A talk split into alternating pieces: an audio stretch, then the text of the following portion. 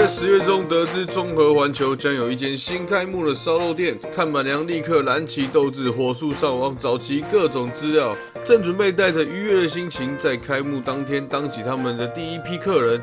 结果天不从人愿，自以为起了一大早，自以为这是妥妥的捷足先登，自以为地球上只有他有手机。别说什么第一批了，二批、三批、四批、五批都不是好吗？我们排的位置大概在三百多批吧。据说开幕当天的前两百九十位可以用五十元享用牛五花套餐。如此精打细算的看板娘，自然是睡到最后一刻，不愿浪费一分一秒。于是我们选择隔周再战。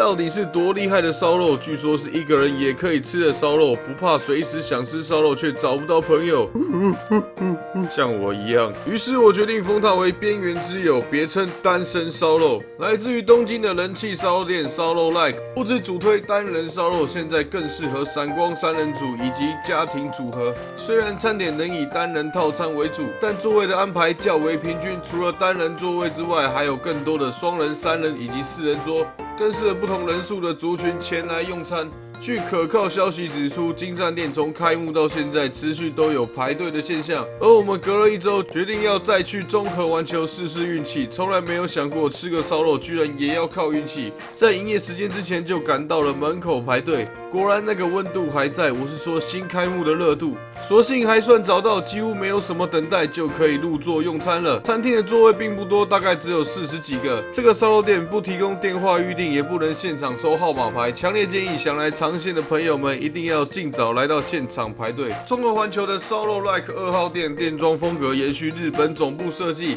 以轻快、时尚、年轻、整齐和明亮色调为主，有别于大多数烧肉店昏暗的形象。一点都没有油腻油腻的感觉，加上使用电热管烤肉炉有可以直接抽走油烟的贴心功能，整体的抽风设计相当完善，身上也没有怎么沾到油烟味。我想这应该是现代都市男女相当注重的一点吧。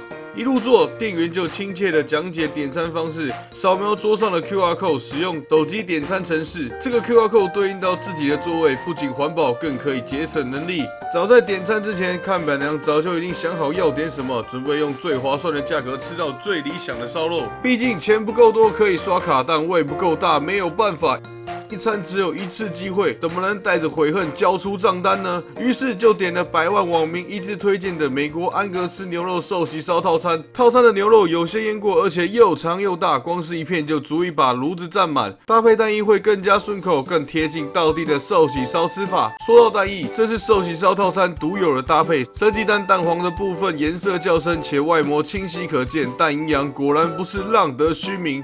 还有也是网友们一致盛赞的松板猪肉是不吃牛肉的首选，尝起来嫩中带脆，脆中又带有细腻的油香，建议烤久一点，静待外皮逐渐金黄。这里的餐点有很多种选择，分量也可以依自己的食量调整。说到了白饭，这里的白饭也没有在马虎，采用日本原种台湾栽培的大桥月光米，粒粒分明，香 Q 带劲。明明就怕长出肥肉，为何却主动把碗空？配着烧肉又是一口接着一口，而且还与日本知名的咖喱品牌 House 合作。原先就有各式不同口味的酱料，让烧肉的美味增添各种不同程度的美感。如今特别打造出了烧肉 Like 特制咖喱酱，选用纯正二十四种新香料配方的日本马德拉斯咖喱粉，配合新鲜苹果佐台湾在地龙眼蜜，最后配上焦糖洋葱，丰富且浓厚的香甜层次感，那个滋味令人无法忘怀。